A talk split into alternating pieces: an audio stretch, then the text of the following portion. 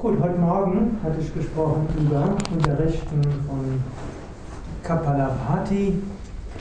Kapalabhati gibt es auch verschiedene Variationen. Man kann Kapalabhati langsamer unterrichten, man kann es schneller unterrichten, man kann es sehr schnell unterrichten.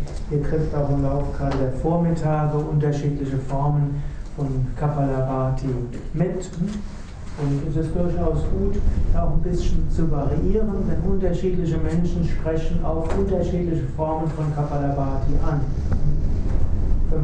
Also es gibt langsames Kapalabhati, ich spreche jetzt nicht von Anfängern, sondern die regelmäßig üben, das so einmal pro Sekunde.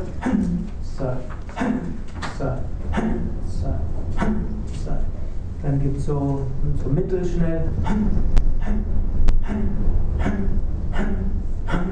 Das ist so eigentlich so etwa 0,6 pro 0,6 Sekunden pro Ausatmung.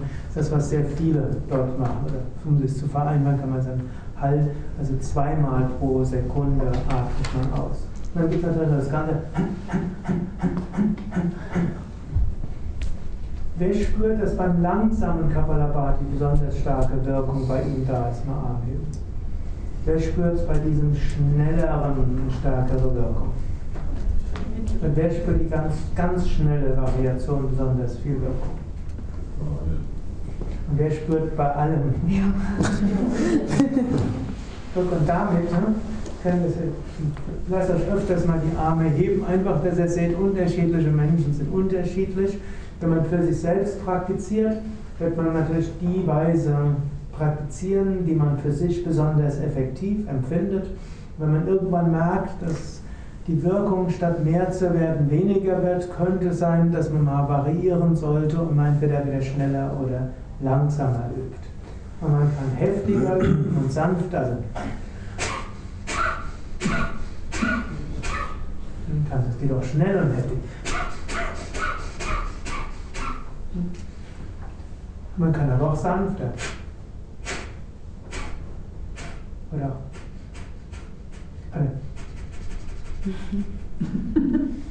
auch hier gilt nicht immer, ist das Heftigere tatsächlich wirkungsvoller, aber manchmal ist es. Wer merkt, dass das besonders feste Kapalabhati besonders wirkungsvoll ist, Amen. Wer merkt, dass so das mittelfeste Kapalabhati besonders wirkungsvoll ist? Wer merkt, dass ein sanfter Ausatmen besonders wirkungsvoll ist? Also ihr seht, auch hier Menschen sind unterschiedlich.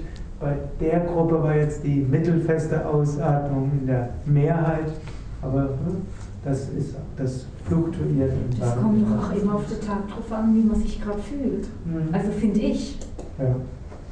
Also das ist unterschiedlich, aber ich sage es auch deshalb, gerade falls jemand von euch immer nur schon seit Jahren die eine Weise Kapalabhati ist am wirkungsvollsten, dann denkt man natürlich, das muss ich bei meinen Teilnehmern auch. Man unterrichtet ja das, was man selbst als am wirkungsvollsten erlebt, am liebsten. Das ist dann ja auch oft so, dann ist auch der größte Enthusiasmus dahinter und dann hat auch die Schüler eine Neigung, es mehr zu spüren. Aber ich empfehle, dort selbst zu variieren und eben zu wissen, Menschen sprechen aufs Unterschiedliche an. Dann bleibt noch die Frage, sollte man wie viel Zwischenatmung zwischen dem festen Ausatmen und dem Anhalten. Anfänger lassen wir oft zweimal tief ein- und ausatmen. Mittelstufe, die atmen aus und dann ein, aus, einen halten die Luft an. Fortgeschrittene brauchen auch keine Zwischenatmungen zu machen. Einfach ausatmen, einatmen und die Luft anhalten. Wenn ihr mal Gruppen habt, die ihr uns Pranayama rangeführt habt, kann man auch sagen, atmet aus, atmet ein, wer will, hält gleich die Luft an, die anderen können auch ein oder zweimal ein- und ausatmen und dann die Luft anhalten. Nächste Frage, die auch ist, ne, sollte man Uddiyana Bandha oder Agnisara ansagen, bevor man die Luft anhält? Ihr wisst, bei Anfängern gilt erstmal, nein, sollen mehr entspannen. Mittelstufe, eine beginnende Mittelstufe, auch kein Uddiyana Bandha oder Agnisara.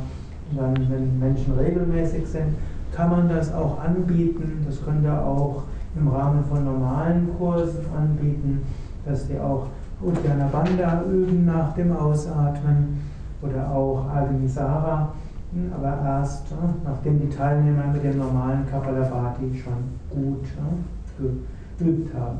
Es ist nicht immer so, dass Uddiyana Bandha und Agnisara das Pranayama effektiver macht. Ich kann mal fragen, wer findet es besonders effektiv, vor dem Anhalten und direkt nach dem schnellen Außen Einatmen erst Uddiyana Bandha zu üben? Wer findet es besonders effektiv, danach Agnisara zu üben? Noch Mehrfachnennung möglich. Wer findet es besonders effektiv, auf Uddiyana Bandha und Agnisara zu verzichten? In dieser Gruppe jetzt niemand. Ne? Aber es gibt ab und zu mal Menschen, die es auch am effektivsten finden, ohne Uddiyana Bandhan Agnisara. Gut. Ein nächster Punkt noch beim Unterrichten von Kapalabhati ist auch, dass man beim Kapalabhati Ansagen auch Menschen, Menschen hilft, korrekt in die Stellung hineinzukommen.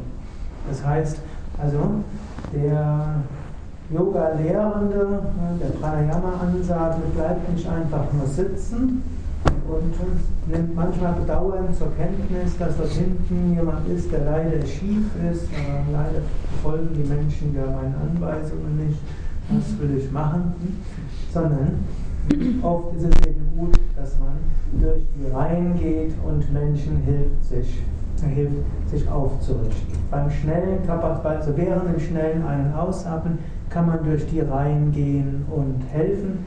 Beim Anhalten korrigiert man nicht. Dort bleibt man typischerweise sitzen und strahlt Energie aus. Man kann auch, wenn man merkt, dass man sich auch gut im Stehen zentrieren kann und gut ausstrahlt, kann man auch im Stehen dort ne, bleiben und die Ansage ansagen aber nicht bei dem Anhalten durch die Reihen gehen, und, sondern dann bleibt man stehen oder meistens bleibt man sitzen beim Luftanhalten. Das ist übrigens anders bei der Wechselatmung. Bei der Wechselatmung korrigiert man beim Einatmen, beim Anhalten und beim Ausatmen, allen drei Phasen. Natürlich, angenommen, ihr seid relativ neu zum Unterrichten, dann ist es vielleicht erstmal schwierig genug, richtig anzusagen und es ist schwierig genug, gleichzeitig zu zählen, dann auch noch zu korrigieren. Aber ja, mit etwas Übung kann man das sehr gut verbinden und das geht auch bei der Wechselatmung, dass man während man die Wechselatmung ansagt und die Zeit über sei es den Anuloma Viloma Timer oder die Armbanduhr oder eine andere sichtbare Uhr irgendwo im Auge behält, kann man gleichzeitig Menschen helfen und korrigieren.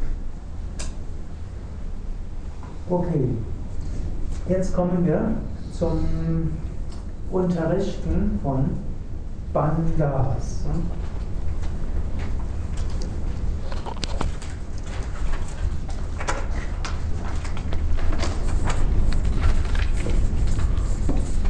Es gibt drei Bandas. Wie heißen die Bandas? Mula Banda. Mula Banda. Uddiyana Banda. Uddiyana Banda und Jalandhara Banda.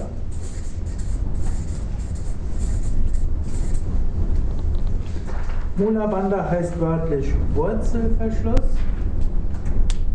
Uddiyana Banda heißt der nach oben fliegende Verschluss und Jalandhara heißt irgendwo der fließende Verschluss. Jala heißt auch Wasser und Jalandhara ist der wasserhaltende Verschluss. Aber im Wesentlichen, wir übersetzen es einfach als den Kinnverschluss. In normalen Yogastunden lehrt ihr nur einen davon, welchen nämlich? Mula Bandha. Und auch nicht Anfänger, sondern die müssen erst mal lernen, Bauch und Beckenboden alles entspannt zu halten. Wenn das kein Problem mehr ist, dann kann man dann auch Mula Bandha ansagen. Bei Kapalabhati sagen wir beim Anhalten, auch bei Fortgeschrittenen nur Mula Bandha an. Bei Kapalabhati machen wir kein nicht während dem Anhalten Uddiyana, also Anhalten bei dreiviertel gefüllten Lungen, machen wir keinen Uddiyana und auch kein Jalandhara Bandha. wenn jemand, der regelmäßig praktiziert, irgendwann mal so als Eingebung kommt, dass er irgendwo jetzt Galandhara Bandha machen soll, dann kann man das auch machen. Es gibt immer so den Standard, der für die Mehrheit der Menschen erstmal gut ist. Wenn man eine Weile regelmäßig geübt hat, so vielleicht ein halbes Jahr lang mindestens, und dann überkommt einen irgendetwas und dann äh, kann man das als, als Führung nehmen. Man muss dann nur wissen, wenn man es dann unterrichtet, dann sollte man das, was sich in jahrhundertealter Tradition als Standard bewährt hat, unterrichten und nicht das, was jetzt für einen persönlich in dieser speziellen Phase der Praxis besonders gut ist.